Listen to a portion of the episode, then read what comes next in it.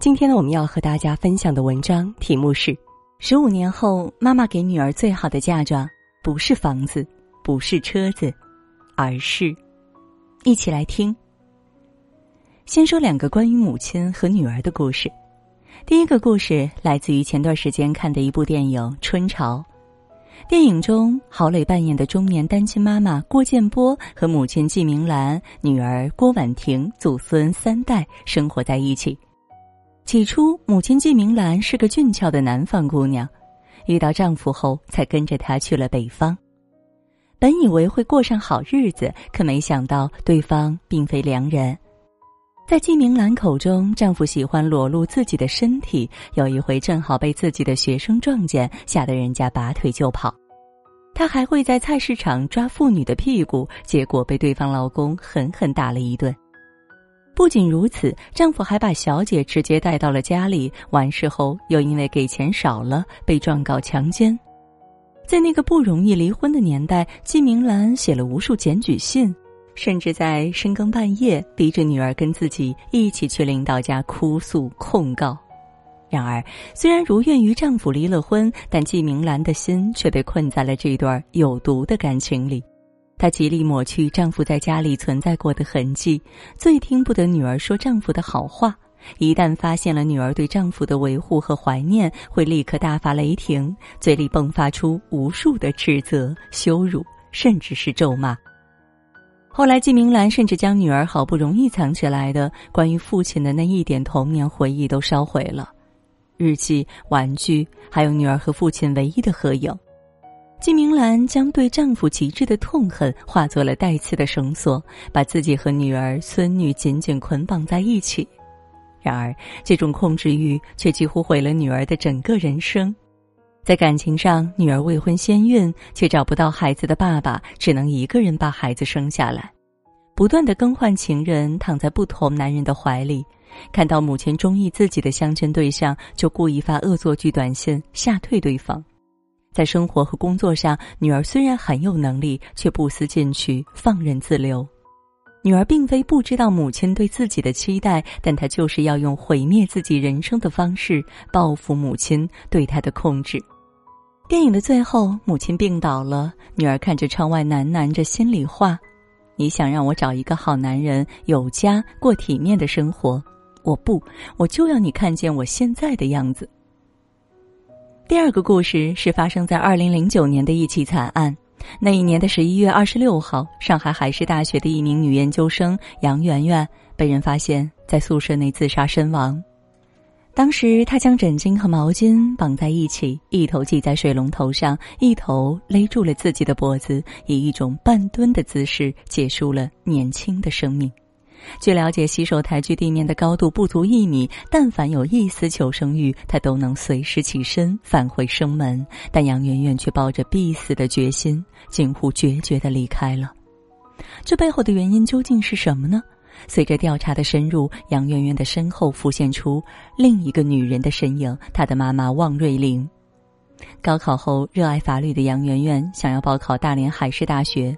妈妈却以路途远、花费高为由，逼她去了离家近的武汉大学。大三那年，妈妈常去的宿舍楼搬迁，妈妈既舍不得花钱，又不愿住破旧的老房子，于是她理所当然住进了女儿的宿舍，开启了与女儿绑定的人生。毕业后，杨媛媛也曾有两次逃离妈妈的机会。一次是他考上了北大的法学研究生，但因家里没钱交学费，只能忍痛放弃；还有一次是他接到了西北大学的面试通知，可妈妈却非说是骗局，而且离家太远，不让女儿去。没办法，他只能继续和妈妈蜗居在出租屋内，白天上班，晚上帮妈妈摆摊。直到三十岁那年，杨媛媛又考上了上海海事大学的研究生，可妈妈依旧不肯放过女儿，硬是随女儿一同去了上海，又一次住进了女儿的宿舍。室友们受不了，便纷纷提出转宿或者直接搬走。学校得知后，要求妈妈搬离。没办法，杨媛媛只能四处奔波，为妈妈找房子。经历了一系列的磨难后，身心俱疲的杨媛媛回到了宿舍。第二天一早，悄无声息的自缢在了卫生间里。对此，一位网友评价道：“母亲似乎成了杨圆圆今生今世无法摆脱的另一半儿。无论走到哪儿，都要带上并不年迈也无疾病的母亲，并始终活在她的监管和控制下。是啊，这种母亲就像一根藤蔓，将自己死死缠在女儿的身上，直到对方精神死亡或肉体覆灭。为什么要说这两个故事呢？因为最近当我重读史蒂夫·彼达尔夫的《养育女孩》时，看到了这样一段话。我们从神经科学得知，人的大脑会通过镜像神经元接受他人的行为方式，一切大脑不会有意识去注意的信息都会被镜像神经元捕获，比如如何摆放双腿、如何提高嗓门，以及如何在商店里或拥挤的火车上因为受到不公的待遇而睁大双眼，恰如其分的表达愤怒。这就是榜样的力量。那么，作为母亲，女儿生命中的第一个女性形象，我们最应该为女儿树立的榜样又是什么呢？对此，《人物》杂志曾采访过的一对母女胡永平和韩舒淇，给出了不一样的答案。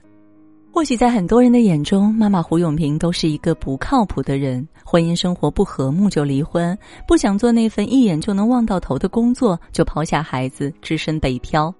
人到中年，却热衷于潜水、跳伞、玩摩托。在女儿韩舒淇面前，胡永平也始终都不是那种传统意义上的母亲。胡永平允许女儿早恋，可以任意决定自己的发型，直呼自己的姓名。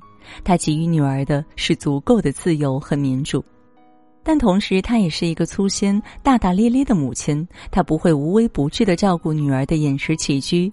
第一次带女儿出远门去迪士尼时，女儿饿到胃里反酸水了，他还一无所知。女儿高中毕业要去英国留学，当女儿说过不用送后，胡永平就真的跟朋友去越野了。然而，这种松弛的态度却也误打误撞培养了女儿的独立有主见，滋养了女儿强大的内心。不仅如此，还收获了一段格外亲密的母女关系，没有奉献和牺牲，也没有控制和束缚。胡永平和韩舒淇只是用了九年时间，一步步从不熟的亲戚到舍友，再到忘年交。如今，这对四十八岁的妈妈和二十四岁的女儿依旧过着谁也不管谁的自在生活。对比将自己束缚在有毒感情里的季明兰和与女儿紧紧捆绑的望瑞玲，我发现胡永平身上最大的特点就两个字：自由。自由的做自己，也允许女儿自由的生长。但或许这才是妈妈能给女儿最好的礼物。即使当了妈，也依旧不因为婚姻妥协，不为了孩子牺牲，不放弃诗和远方，亲手为自己戴上隐形的枷锁，而是用一种更轻松自在的姿态生活，在不动声色中肩负起榜样的责任，把自信、强大、独立这些优秀的品质悄然的传递给女儿。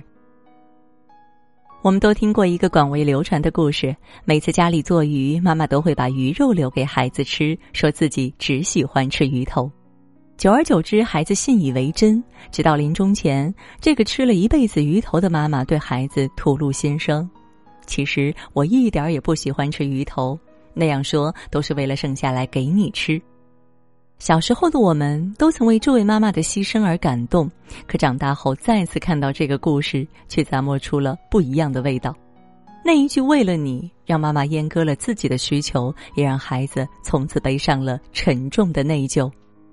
尽管如今绝大多数的妈妈不会再为了一条鱼撒谎，但类似的话，我们一定都曾听过或亲口说过。要不是为了你，我跟你爸早离婚了。当初如果没有生你，日子也不会过得这么辛苦啊！为了你，我才放弃了梦想。每一句都以“为了你”开头，似乎正因为有了孩子，我们才不得不放弃自身的需求，不敢离婚，不敢休息，不敢再有自己的想法。可是，这种自我束缚真的对孩子好吗？要知道，一个被付出感和牺牲感所累的妈妈，她的一举一动传达给孩子的，注定只有委屈、沉重和窒息。不够伟大的妈妈，从来都不是对女儿造成最大伤害的武器。妈妈因各种各样的原因自我捆绑，用牺牲和付出让孩子感到自责、内疚，才是摧毁一个女孩性格的真正杀手。所以呀，妈妈越自由，女儿才能越自由。而想养出一个内心强大、有选择力、心境开阔的孩子，妈妈唯一能做的就是提供一个关于自由的模板，让女儿自由选择自己想要的人生。